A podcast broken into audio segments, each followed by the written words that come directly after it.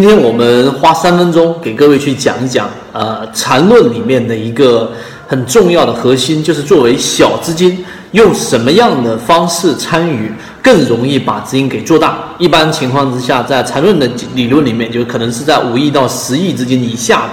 这个可能对于大部分散户来说都是完全符合的。那好，我们来先从这一个数学的角度来做一个简单的分析。首先，这一个趋势里面分为六种形态。第一种啊，就是我们所说的啊上涨下跌，这是第一种类型。第二种是上涨盘整下跌，对不对？第三种就是我们所说的上涨盘整上涨啊，这种是属于中继，这是三种类型。第二种呢，就是下跌盘整下跌啊，这是第呃第四种。第五种是下跌反弹啊，下跌上涨。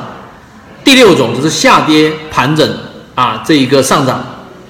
六种六种类型，大家先在脑子里面过一遍。也就是说，实际上这六种不同类型，如果你在上涨过程当中去买股票，还是下跌过程当中去买股票呢？如果你在上涨过程当中去买股票，你有几种可能？第一，上涨下跌不参与，对吧？第二种，上涨盘整下跌不参与啊，这里面有呃两种类型是不能参与的。而如果在下跌过程当中去买股票呢，我只有一种情况是不能参与的，就是下跌。这一个盘整下跌只有这一种，不然的话，另外两种可能就是下跌反弹、下跌上涨和下跌盘整上涨，对不对？所以呢，为了让你的成功率更高，你要再建立一种交易模型，是从下跌过程当中、下跌过程当中去买股票，因为下跌过程当中小资金最好的参与方法就是买下跌直接上涨的这一种 V 型反转的个股类型。所以这个交易模型，你做这种底层设计的时候呢，你就会发现，实际上你去买个股当中，只要下跌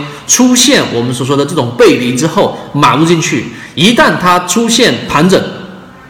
它就有两种可能性，一种是下跌盘整下跌，对不对？另外一种是下跌盘整上涨，那么你都不参与，你只参与一种类型，就是下跌反弹下跌上涨。所以这个就是为什么在缠论当中说小级别你应该是选择选择这种下跌过程当中找到背离之后的第一买点，它只要是出现盘整就出来，只要是出现盘整就反出来。那么好，这是第一个点。第二个点就是我到底怎么判断这个下跌结束了呢？这里面就需要用到缠论里面的中枢啊，因为时间的关系，我这地方不会讲的特别详细，大概的告诉给大家。实际上，在整个级别过程当中，举个例子，它是一个日线级别的下跌，那么你可以通过次级别六十分钟级别它出现的一个啊中枢，然后在第二次又出现一个中枢，这个第一个中枢跟第二个中枢比起来呢，它的整个下跌的整个力量、力度、动能是更大的。到第二次下跌的盘整，它的力度会比较偏弱。然后通过均线系统和我们说的这个 MACD 系统来判断第二次的下跌中枢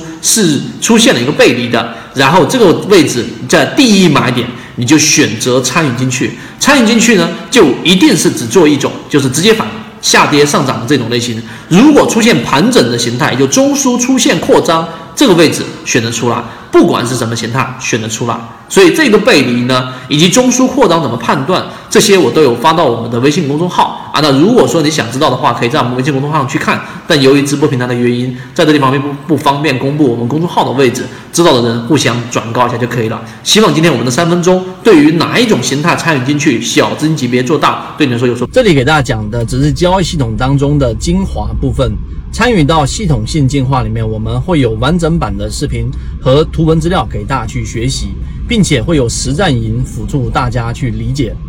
如果你也想在股市当中搭建一套完整的交易系统，长期盈利，可以直接添加上我的微信号 ykk 二五六，进入到实战圈子，和你一起终身进化。